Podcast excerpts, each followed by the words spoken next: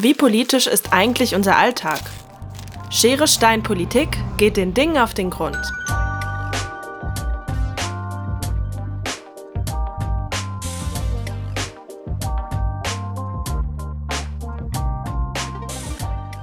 Hi, ich bin Lea und ihr hört Schere Stein Politik, der Podcast, der Gegenstände genau unter die Lupe nimmt. Mit der Frage, was ist an diesem Gegenstand eigentlich politisch? Heute geht es um das Paket. Das ist ja meistens mit Glücksgefühlen verbunden. Ich meine, natürlich freue ich mich, wenn endlich die neue Jeanshose ankommt. Aber bei mir ploppen da auf jeden Fall auch noch andere Gedanken auf. Für den Umweltschutz war das jetzt gar nicht mal so gut. Und wie ist die CO2-Bilanz von so einem Paket? Man hört oft von schlechten Arbeitsbedingungen, zum Beispiel bei den großen Online-Händlern und Paketdiensten. Da steckt also ganz schön viel drin im Paket, was mir ein schlechtes Gefühl macht. Und diesem Gefühl gehen wir in dieser Folge nach. Wir wollen wissen, wie steht es um die Nachhaltigkeit von dem Paket, das bei mir in der Wohnung landet? Und welche Verantwortung haben wir da? Wie politisch ist so ein Paket? Mit dabei ist heute meine Kollegin Sophia. Hey! Hi Sophia! Und ihr werdet Dr. Imke Schmidt als Expertin zu verantwortungsvollem Konsum hören. Und ein paar Meinungen von euch sind natürlich auch mit dabei, die ihr uns vorher geschickt habt. Und jetzt geht's los mit der Folge. Wie immer fangen wir an mit dem Histoblog. Geballte Geschichte zu unserem Gegenstand.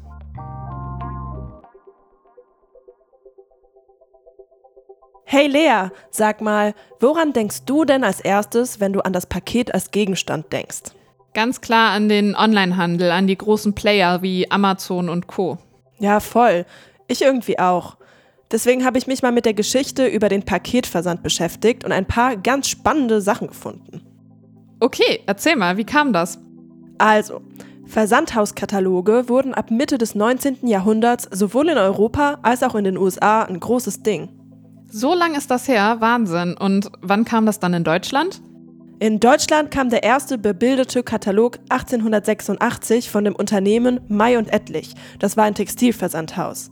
Der Katalog war eigentlich ein Blatt Papier mit illustrierten Herrenkragen für Hemden.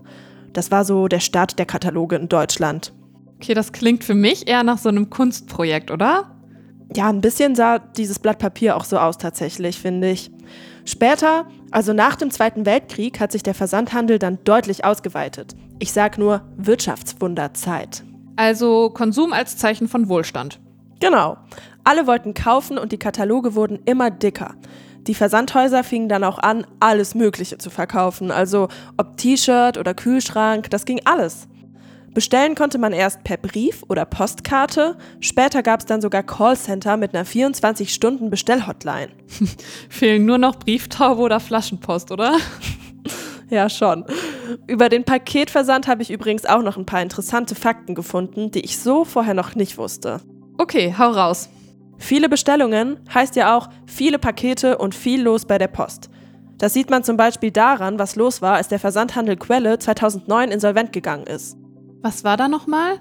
DHL hatte nämlich da angekündigt, gezwungenermaßen auch Standorte zu schließen und Stellen abzubauen. Und davon waren fast 1000 Mitarbeitende betroffen. Wahnsinn, das muss man sich mal vorstellen, ne? was da für eine Maschinerie irgendwie dahinter steckt. Aber okay, ich fasse mal zusammen. Die goldene Ära der Kataloge ging ja so langsam zu Ende. Und dann kam ja eigentlich schon der Onlinehandel, oder? Wie ging das dann los?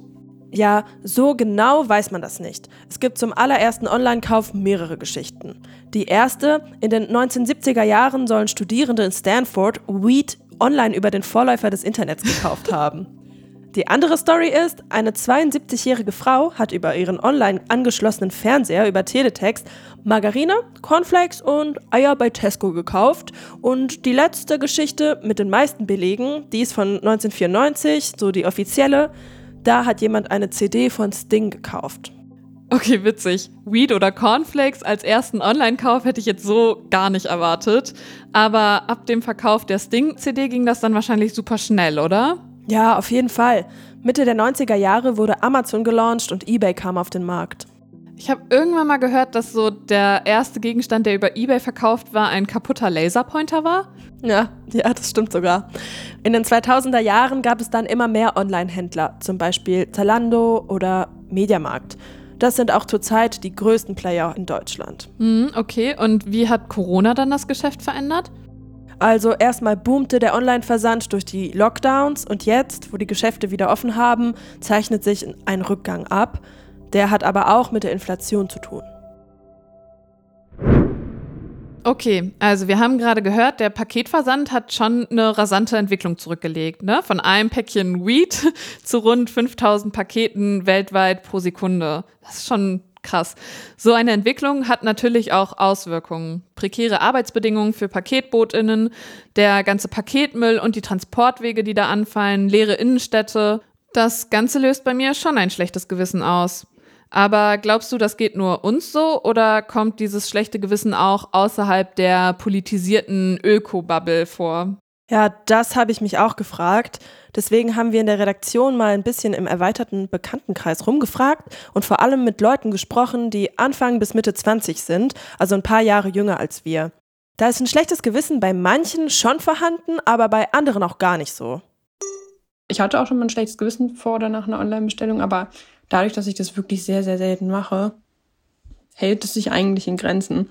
Und da man ja immer Preise vergleichen kann, äh, kann ich auch immer mit gutem Gewissen Dinge bestellen, weil ich weiß, ich habe das Beste rausgeholt, sage ich jetzt einfach mal.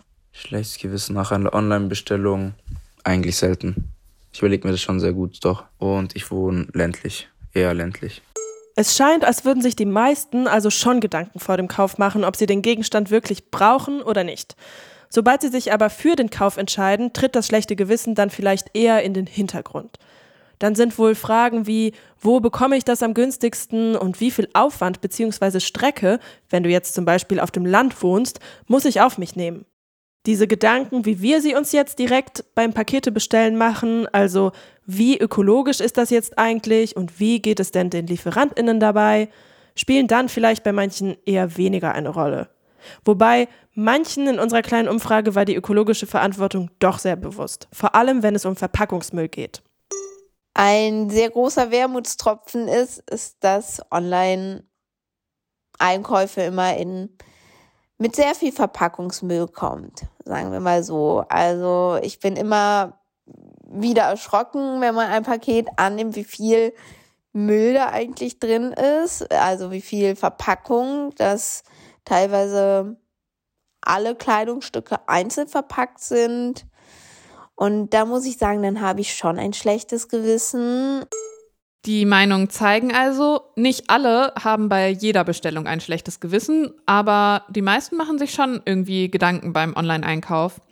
Ich wollte auch von einer Expertin mal wissen, ob Online-Shopping uns überhaupt ein schlechtes Gewissen machen muss und wenn ja, warum. Deswegen habe ich auch mit Dr. Imke Schmidt gesprochen. Imke war zum Zeitpunkt unseres Gesprächs Projektleiterin am CSCP in Wuppertal. Das ist das Collaborating Center on Sustainable Consumption and Production. Ihre Schwerpunktthemen liegen in den Bereichen verantwortungsvoller Konsum und Wirtschaft, nachhaltige Lebensstile, Logistik und Kreislaufwirtschaft. Sie sagt, dass schlechtes Gewissen erstmal nichts Schlechtes sein muss.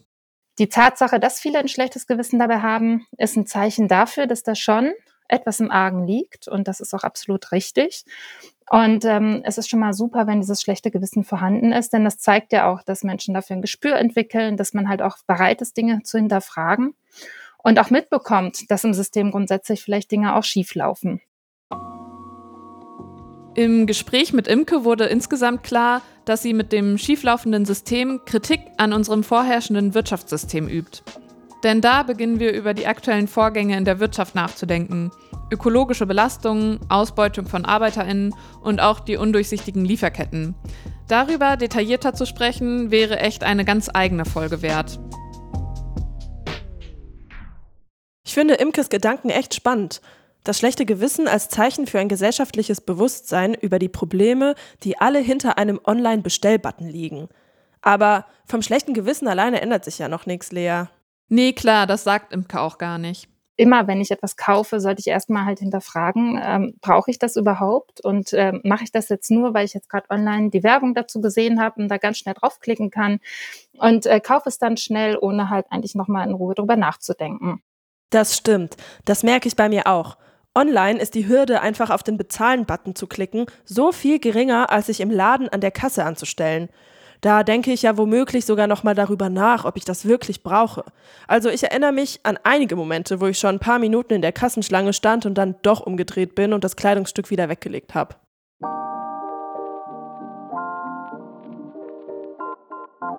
Okay, und deshalb Zeit für ein bisschen Klartext. Steigen wir mal tiefer ein. Was sind denn jetzt eigentlich die Gründe, wegen denen wir uns schlecht fühlen können, wenn das Paket mal wieder vor der Haustür liegt?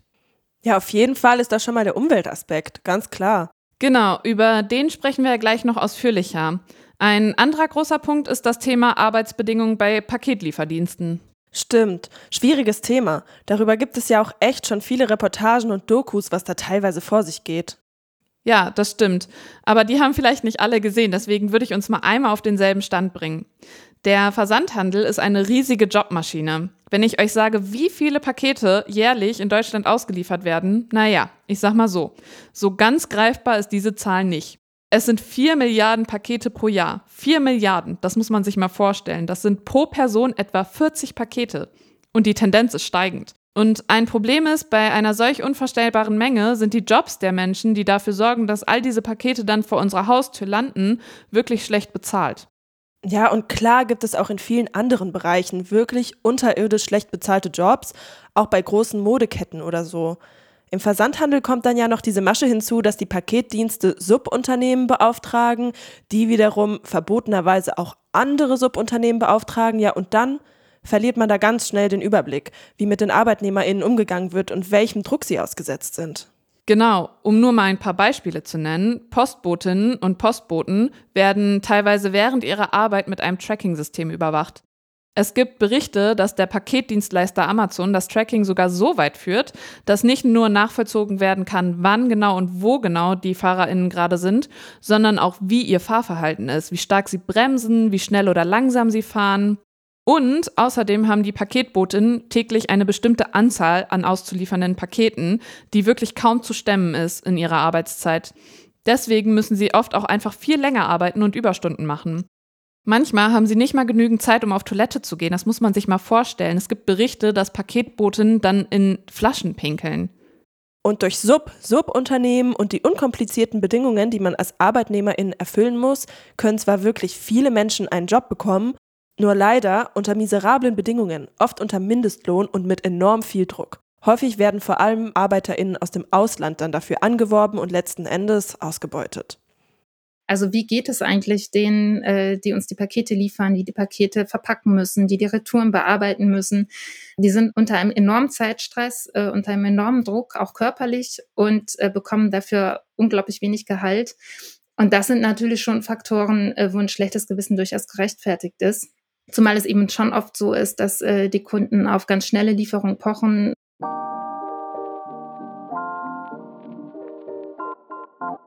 Genau, daran sehen wir ja, dass die soziale Verantwortung wirklich eng gekoppelt ist an die ökologische Verantwortung. Viele Transportwege führen nämlich neben Stress und prekären Arbeitsbedingungen für die Lieferantinnen auch zu vielen Emissionen. Ja, das kam auch in der Umfrage raus, dass sich einige vor allem Gedanken wegen der Nachhaltigkeit machen genau, schlechtes Gewissen auf jeden Fall, wenn es halt irgendwie von weiter weg kam, also keine Ahnung, aus China geliefert oder aus Korea geliefert oder auch aus den USA geliefert, da habe ich dann halt immer schon ein schlechtes Gewissen irgendwie, weil es ja auch so ein bisschen mit CO2-Fußabdruck zu tun hat.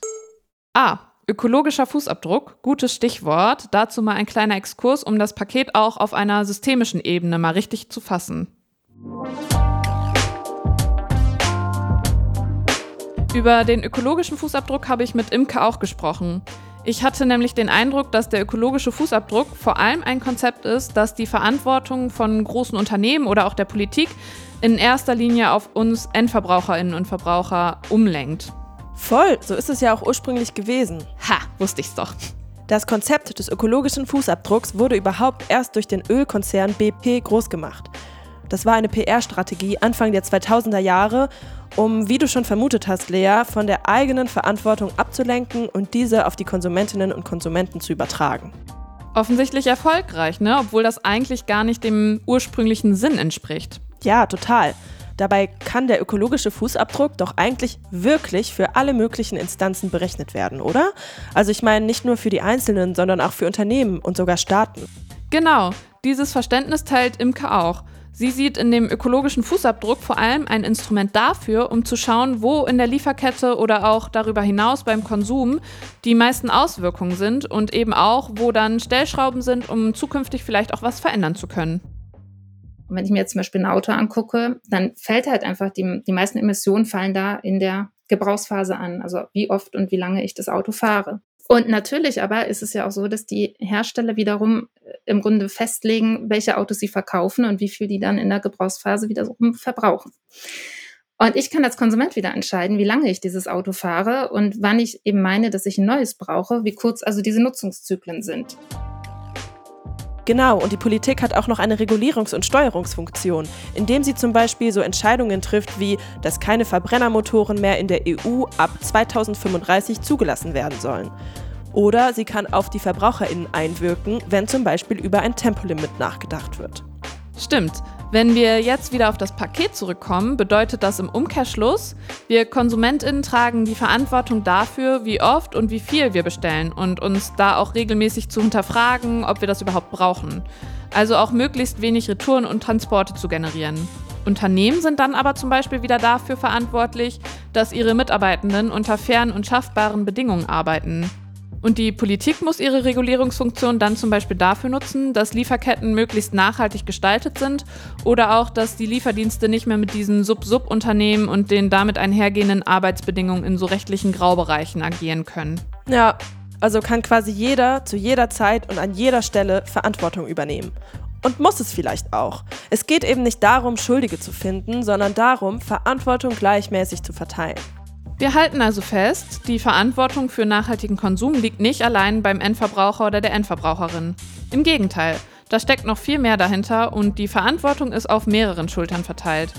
Aber eins nach dem anderen, jetzt sind wir ja doch wieder ganz schön weit weg von unserem Paket als Gegenstand. An gewissen Stellen lässt sich eine negative Ökobilanz beim Paket halt nicht leugnen. In der Innenstadt kannst du das geshoppte T-Shirt zum Beispiel in deinen mitgebrachten Jutebeutel packen. Zu Hause kommt das Shirt aus dem Online-Shop im Paket meistens nochmal in Plastik verpackt an. Vermüllung spielt da schon eine Rolle, oder? Ja, auf jeden Fall, das lässt sich nicht verneinen. Gerade da macht sich bei mir auch das schlechte Gewissen besonders bemerkbar. Wir arbeiten ja auch beide im Printbereich und kriegen natürlich auch beruflich mit, dass es gerade zum Beispiel einen krassen Papiermangel gibt. Da stellt sich mir dann die Frage, ob so viel Papier für den Paketversand unbedingt verbraucht werden muss. Ja, wobei die Papierknappheit betrifft vor allem hochwertiges Papier, das für Zeitungen, Bücher und zum Drucken verwendet wird. Die Verpackungsbranche ist davon kaum betroffen. Und woran liegt das? Das hat bestimmt auch mit der Corona-Pandemie zu tun. Ähm, ja, im Homeoffice wird weniger gedruckt, Arbeitsprozesse wurden digitalisiert, gleichzeitig wurde vermehrt online bestellt. Und dadurch hat sich der Papiermarkt einfach stark verändert. Die Produktion von druckfähigem Papier wurde zurückgefahren und Verpackungspapier wurde vermehrt hergestellt. Also alles ein Ding der Nachfrage, Prioritäten halt, ne? Aber das ist ja auch nicht der einzige Grund, wenn es um die ökologische Verantwortung geht. Imke hat zum Beispiel immer wieder betont, dass es wichtig ist, wie man die Wege beim Einkauf immer wieder zurücklegt. Wenn ich jetzt also zu Fuß oder mit dem ÖPNV oder mit dem Fahrrad äh, den Einkauf gemacht hätte, ist ganz klar das die ökologisch bessere Alternative. Aber wenn ich allein jetzt mit dem Auto losgefahren wäre, ist es so, dass ähm, doch eigentlich äh, dann die Lieferung besser ist, weil die ähm, weil da normalerweise halt eben viele Pakete zusammengeliefert werden äh, und äh, weil die halt auch oft zum Beispiel schon Elektrofahrzeuge nutzen. Das beinhaltet dann aber auch, dass ich zum Beispiel durch Retouren keine zusätzlichen Transporte verursachen sollte und idealerweise, wenn dann Sammelbestellungen zum Beispiel mit Freundinnen und Freunden aufgebe. Ja, okay. Das klingt sinnvoll. Und hinzu kommt ja, dass auch Läden Emissionen verursachen. Sie müssen mit Strom versorgt werden und geheizt werden. Ja, aber auch die Server, über die die Online-Shops laufen, verursachen Emissionen. Also wenn du gar keine Emissionen ausstoßen willst, dann ist der nachhaltigste Konsum wirklich der, der überhaupt gar nicht erst entsteht. Das stimmt. Aber unterscheidet es sich dann überhaupt so sehr, ob wir online einkaufen oder direkt in den Geschäften? Müsste die Frage dann nicht viel mehr lauten, kaufen? Ja oder nein? Ja, grundsätzlich ja. Man müsste sich jetzt eigentlich erstmal fragen, warum wir überhaupt konsumieren. Da spielen auch Werbung, das soziale Umfeld oder Gruppenzwang eine große Rolle. Da gehen wir jetzt aber schon echt in philosophische Fragen rein. Das sprengt an dieser Stelle leider den Rahmen. Deswegen verlinken wir euch dazu mal eine Podcast-Folge vom Fluter in den Show Notes und auf unserer Webseite. Wichtig ist vor allem, wenn ich mich entscheide, etwas zu kaufen und es mir leisten kann, dann ist die nachhaltige Variante natürlich verantwortungsbewusster. Und da bietet Online-Shopping tatsächlich auch Chancen. Du kannst halt mehr Informationen zum Produkt bekommen, wo und unter welchen Bedingungen es hergestellt wurde. Und es gibt sogar schon Online-Shops, wo nachhaltigere Varianten zum Produkt äh, daneben direkt angezeigt werden. Genau, und wenn das noch zusammengehen würde mit wenigen Retouren und längeren Lieferzeiten, sodass eben auch die Lieferantinnen entlastet wären, dann könnte das sicherlich auch eine gute Alternative sein. Ja, das wäre ein Traum.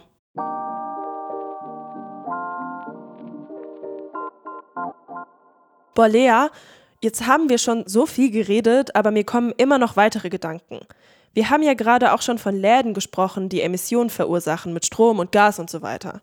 Ich bin ja in Hildesheim aufgewachsen und jedes Mal, wenn ich meine Eltern dort besuche, sehe ich, ja, hat wieder ein neuer Laden zugemacht. Haben wir als KonsumentInnen auch dafür noch Verantwortung? Äh, ich würde sagen, eine Mitverantwortung.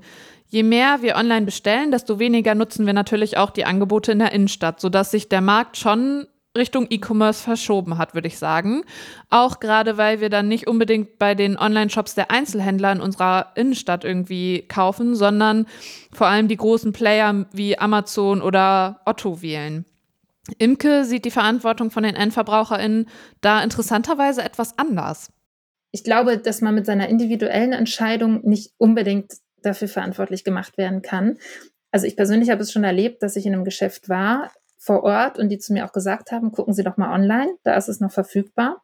Wo ich dann denke, okay, ähm, dann scheint das zumindest meine Entscheidung in diesem Moment jetzt nicht das Problem zu sein. Ah, spannend. Ich denke, hier findet wieder das Konzept vom ökologischen Fußabdruck Anwendung. Es gibt eine gewisse Verantwortung bei uns Konsumentinnen und Konsumenten, wie du schon sagst, aber eben auch auf einer wirtschaftlichen und politischen Ebene.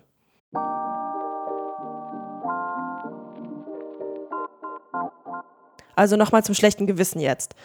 Wir haben ja jetzt schon echt einiges besprochen und laut unserer Expertin Imke habe ich jetzt schon so mitbekommen, mein schlechtes Gewissen ist zum Teil schon gerechtfertigt. Aber ich stehe auch nicht alleine in der Verantwortung. Also was mache ich denn jetzt damit? Ist Online-Bestellen okay? Und überhaupt, das ist jetzt ein Bereich meines Lebens, wo ich mich sozusagen verbessern kann, aber es gibt ja auch noch zig andere, wo in meinem ethischen Handeln Luft nach oben wäre. Und jetzt ist da die soziale Verantwortung, die ökologische Verantwortung, dann spielen Geld und Zugang auch noch eine Rolle. Das überfordert mich manchmal ehrlich gesagt ein bisschen. Das kann ich voll verstehen und wir können auch einfach nicht erwarten, dass sich alle immer die ökologischste Alternative leisten können oder lange Anfahrten in die Innenstädte auf sich nehmen, was ja auch gar nicht unbedingt ökologisch ist, wie wir gelernt haben. Aber darum geht es ja auch gar nicht laut Imke. Also ganz klar muss man da einfach unterscheiden, welche Möglichkeiten hat wer und wie kann ich meinen eigenen Lebensstil überdenken. Und das bedeutet dann keineswegs, dass man sich von irgendjemandem vorschreiben äh, lassen muss, wie man zu leben hat und welche Produkte man zu kaufen hat, sondern das ist auch eine sehr individuelle Entscheidung. Die Verantwortung, die man hat, ist schon die zu hinterfragen. Ne? Und das äh, und nicht nur seinen eigenen Konsum in Frage zu stellen, sondern auch das System dahinter und auch mal ruhig öffentlich Fragen zu stellen. Das ist schon ein interessanter Punkt. So habe ich noch nicht drüber nachgedacht. Trotzdem wäre es ja aber schon blöd, jetzt einfach nur zu sagen, ich bestelle online so viel wie ich will und für das gute Gefühl frage ich mich ab und zu, warum das System so ungerecht ist. Ja, und dann bin ich fein raus. Stimmt, Sophia, da merkt man echt, dass du dir wirklich Gedanken machst und das ist auch gut so. Fertig machen brauchst du dich aber deswegen nicht. Alle so, wie sie können und wie es in ihrem Rahmen möglich ist. Es geht nicht unbedingt darum, jetzt zu sagen, du bist schuld daran, dass dieses Produkt jetzt so und so hergestellt wurde und dass es den Arbeiterinnen in Bangladesch schlecht geht, sondern es geht eher darum, was kannst du in deinem Rahmen der Möglichkeiten tun, um das zu verhindern, vielleicht in Zukunft und um das besser zu machen.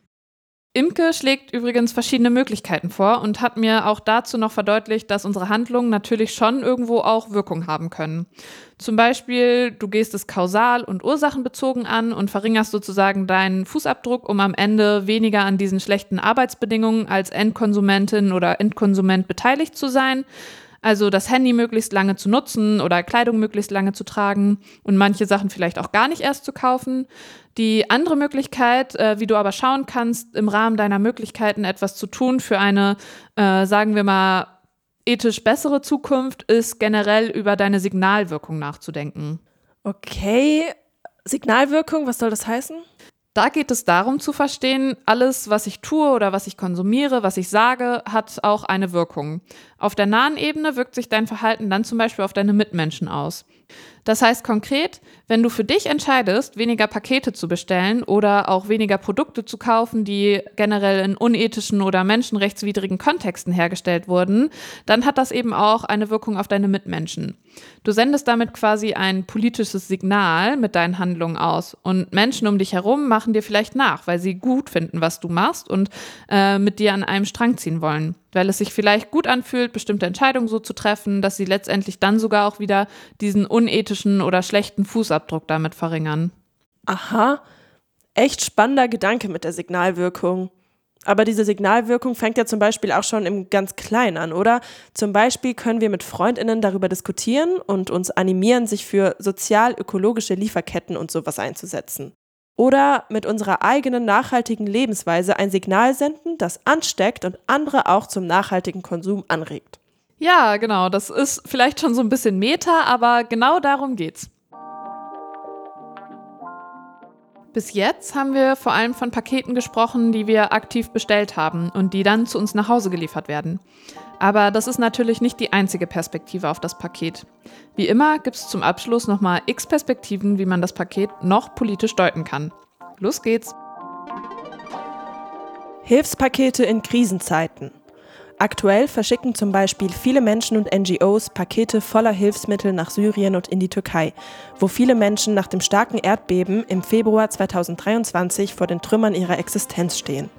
Außerdem gehen natürlich auch nach wie vor viele Pakete in die Ukraine. Auf diesem Wege erreichen dann Medikamente, Kleidung oder auch Lebensmittel die Menschen, die sie dringend brauchen.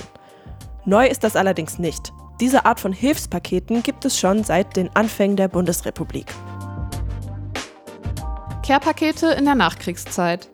Den Anfang dieser Hilfspakete haben die sogenannten Care-Pakete gemacht. Die ersten Care-Pakete stammen aus der Zeit nach dem Zweiten Weltkrieg aus den USA. Dort gründete sich die gleichnamige Organisation CARE. CARE schickte Pakete mit Lebensmitteln nach Europa, zum Beispiel mit Fleisch, Kaffee, Obst, Rosinen und Zucker. Insgesamt wurden über 100 Millionen Pakete nach Europa verschickt.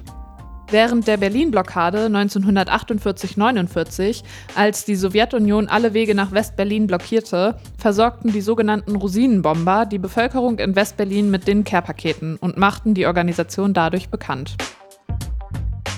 Päckchen von drüben. Das Päckchen von drüben ist eine weitere Episode der politischen Hilfspakete. Während der deutschen Teilung waren Paketsendungen zwischen Ost und West ein beliebtes Mittel, um den Kontakt mit Verwandten und Freunden im jeweils anderen Deutschland zu halten. Der Inhalt der Päckchen unterschied sich jedoch stark. Pakete, die aus dem Westen in den Osten geschickt wurden, enthielten anfangs vor allem Lebensmittel, später dann auch Genussmittel, Drogerieprodukte und Kleidung. Pakete, die in umgekehrter Richtung, also von Ost nach West unterwegs waren, enthielten hingegen häufig Kunstartikel, Bücher oder regionale Spezialitäten. Dinge also, von denen man glaubte, dass sie trotz der als größer eingeschätzten Sortiments- und Warenvielfalt des Westens wertgeschätzt würden. Nazi-Vergangenheit der großen Versandhäuser. Die Hilfspakete wurden unmittelbar in der Zeit nach dem Zweiten Weltkrieg groß. Nur kurze Zeit später setzte das Wirtschaftswunder ein. Einer, der dadurch enorm profitierte, war Josef Neckermann. Der Unternehmer hat als ehemaliges NSDAP-Mitglied und durch den Raub jüdischen Eigentums der Arisierung von den Nazis enorm in der Zeit des Nationalsozialismus profitiert. So kommt er in den Besitz mehrerer Geschäfte. Anfang der 1940er Jahre belieferte er fast als Monopolist Wehrmacht und SS mit Bekleidung und steigt zum Leiter der Reichsstelle Kleidung auf. Beim Entnazifizierungsprozess der Alliierten wird er schließlich lediglich als Mitläufer eingestuft und kommt so von härteren Bestrafungen davon. Auf eine ähnliche Vorgeschichte blickt auch Quelle zurück. Gegründet wurde das Familienunternehmen 1927. Gründer Gustav Schickedanz war ebenfalls NSDAP-Mitglied und übernahm durch die sogenannte Arisierung mehrere Unternehmen. In seinem Versandhandel Quelle erreichte er bereits während des Zweiten Weltkriegs hohe Gewinnsummen. Und auch Schickedanz wurde im Entnazifizierungsprozess nur als Mitläufer eingestuft. Zukunftsvisionen. Aus der Vergangenheit blicken wir jetzt in die Zukunft. Der Paketversand wird weiter rasant wachsen. Laut Bundesverband Paket und Logistik von 2018 bis 2028 um das Neunfache. Das stellt Städte und Gemeinden vor große Probleme. Stau, Lärm und Luftverschmutzung, aber auch zugeparkte Rad- und Fußwege. Um aber die Klimaziele zu erreichen, braucht es Konzepte, auch Pakete möglichst nachhaltig zu liefern. Visionen gibt es viele, etwa das White Labeling, bei dem ein dritter Logistiker Sendungen verschiedener Lieferanten gebündelt zustellt. Auch zentrale Sammelstellen für Pakete stehen zur Diskussion, vergleichbar mit den Packstationen der Deutschen Post. Laut Fraunhofer Institut könnten so sogar neue Begegnungsräume entstehen, die helfen können, verwaiste Innenstädte wiederzubeleben. Vor allem stellt sich aber die große Frage, wie CO2-neutral zugestellt werden kann. Das wäre zum Beispiel mit E-Fahrzeugen oder Lastenrädern möglich, das gibt es auch zum Teil schon. Material. Bei den Stichworten Nachhaltigkeit und CO2-neutral müssen wir aber natürlich auch mal aufs Material gucken. Das Umweltbundesamt schreibt den Versandverpackungen bei den Umweltwirkungen des Onlinehandels durchaus eine relevante Rolle zu. Die CO2-Emissionen der Verpackungen bewegen sich demnach zwischen 20 und 900 Gramm CO2 pro Paket, je nach Größe und Material. Wenn wir jetzt bedenken, dass rund 5000 Pakete pro Sekunde weltweit unterwegs sind, eine ganze Menge. Seit 1996 hat sich der Verbrauch von Papier, Pappe und Kartonageverpackungen im Distanzhandel mehr als versechsfacht. Tendenz steigend. Klar, Papier, Karton und Pappe sind günstige und leichte Materialien. Über 70 Prozent werden heute recycelt. Das Problem, die recycelten Kartonagen enthalten oft auch unerwünschte Stoffe wie Mineralölbestandteile, Weichmacher oder Druckfarbenbestandteile, die die Einsetzbarkeit zum Beispiel bei Lebensmittelverpackungen einschränken.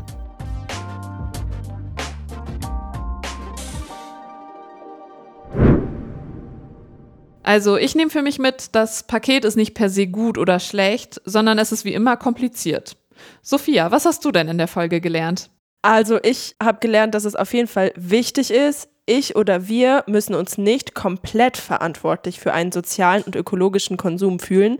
Es muss sich politisch auch was ändern und die Verantwortung muss gleichmäßig verteilt sein. Dann habe ich gelernt, Pakete sind schon Klimasünder, aber ich habe mitgenommen, es kommt immer darauf an, wie viele Wege wie zurückgelegt werden. Also am Ende ist das immer so eine, so eine Gleichung, die man da stellen muss. Und das Paket hat ganz schön viel Potenzial. Zukunftsideen, CO2-neutrale Lieferungen etc. Da bin ich echt noch gespannt, was kommt. Vor allem vor dem Hintergrund, dass es mit dem Pakete verschicken immer mehr wird. Mehr Infos zum Thema findet ihr wie immer auf unserer Seite auf bpb.de slash Scheresteinpolitik. Was habt ihr aus dieser Folge mitgenommen? Lasst es uns gerne wissen und schreibt uns auf Instagram oder via E-Mail an scheresteinpolitik.bpb.de. Danke, dass ihr wieder mit dabei wart. Wir hoffen, dass es euch genauso geht wie uns und ihr ein bisschen besser über das Paket Bescheid wisst. Jetzt bleibt mir nur noch ein Dank an alle auszusprechen, die diese Folge möglich gemacht haben. An Gesine Gerdes, Jakob Hirsch, Sophia Lamela, Katrin Linzen, Franziska Missler, Tim Walter, Katharina Wellems, Lea Wilhoff und Charlotte Vitenius. Und auch ein besonderes Dankeschön an unsere Expertin Dr. Imke Schmidt. Und an euch natürlich, die ihr uns eure Audios geschickt habt. Ich bin Lea van der Pütten und bis zum nächsten Mal. Die Folgen stehen unter der Creative Commons Lizenz und dürfen unter Nennung der Herausgeberin zu nicht kommerziellen Zwecken weiterverbreitet werden.